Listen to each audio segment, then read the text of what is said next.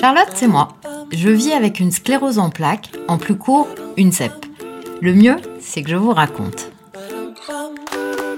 Les troubles urinaires ont longtemps été très tabous. Ils font partie des symptômes embarrassants de la CEP. Ils perturbent la qualité de vie, la vie sociale, sont vraiment pas faciles à assumer. Vous découvrirez dans ce podcast les progrès énormes de la prise en charge et des conseils pour mieux les gérer. Il y a une vingtaine d'années, j'ai eu des fuites urinaires suite à une poussée.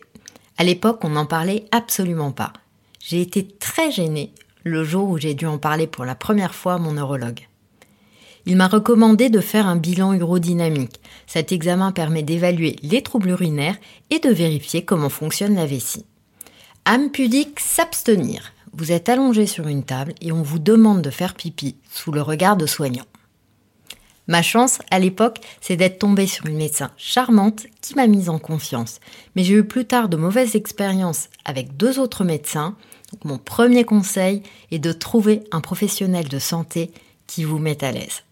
Une rééducation périnéale a suffi à améliorer mes troubles urinaires et je garde simplement ce qu'on appelle une dysurie faible. Autrement dit, le jet urinaire est plus faible, ce qui n'est pas très gênant dans ma vie quotidienne. Mais quand la dysurie est plus importante, le patient doit parfois pousser pour uriner et la vessie ne se vide pas complètement. On parle de rétention urinaire qui majore le risque d'infection à répétition. C'est problématique car cela peut provoquer une infection au niveau des reins.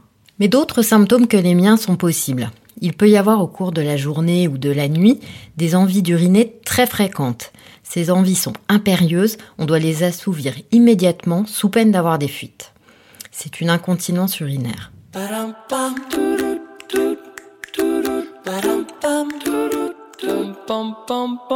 Les troubles urinaires perturbent souvent la vie sociale et professionnelle, quand par exemple les fuites ou les envies pressantes surviennent en réunion ou lors d'une séance de cinéma.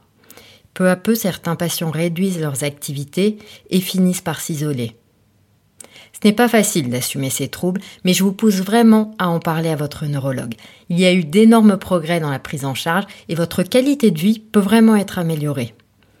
En cas de fuite, les patients optent souvent pour des palliatifs, comme des protections. Mais d'une part, elles sont très onéreuses et d'autre part, elles ne règlent pas le problème. Le spécialiste peut vous proposer une prise en charge adaptée aux symptômes que vous présentez. En cas de vessie hyperactive, donc avec des envies impérieuses et des fuites, il y a plusieurs solutions. La rééducation périnéale, certains médicaments, la neurostimulation électrique ou encore les injections de toxines botuliques. Si vous souffrez de dysurie, sachez qu'il existe aussi des médicaments. S'il y a un résidu important dans la vessie avec des infections à répétition, les médecins peuvent recommander l'autosondage. Il consiste à introduire soi-même une sonde dans la vessie pour la vider complètement. Ce geste s'apprend auprès d'une infirmière.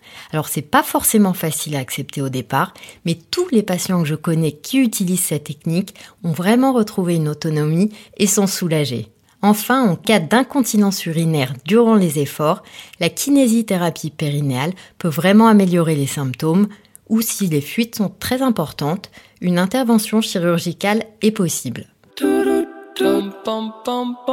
N'hésitez pas à partager vos craintes avec d'autres patients qui vous donneront leurs astuces.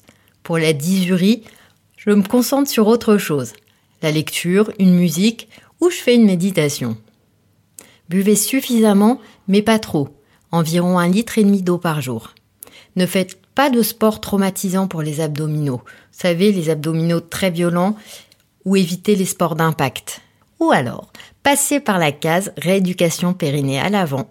Évitez également d'être constipé. Au moindre signe faisant penser à une infection urinaire, comme des brûlures en urinant ou l'émission de très petites quantités d'urine fréquemment, consultez votre médecin. Et enfin, si vous avez du mal à accepter ces troubles, n'hésitez pas à vous faire aider par un psychologue. Si mes mots vous ont été utiles, réconfortants, ou s'ils vous ont apporté de l'espoir, n'hésitez pas à vous abonner sur votre plateforme préférée ou à noter 5 étoiles sur Apple Podcast. Ça permettra de toucher plus de personnes et surtout d'aider à mieux faire connaître et comprendre cette maladie. Ce podcast est inspiré des chroniques de Charlotte sur le site CEP Ensemble. J'y raconte ma vie et toutes les astuces que j'ai trouvées pour mieux vivre ma sclérose en plaques. Merci à vous pour tous vos messages de soutien et de sympathie. Ça aussi, ça fait un bien fou. Alors à très vite pour un nouvel épisode des Chroniques de Charlotte en podcast.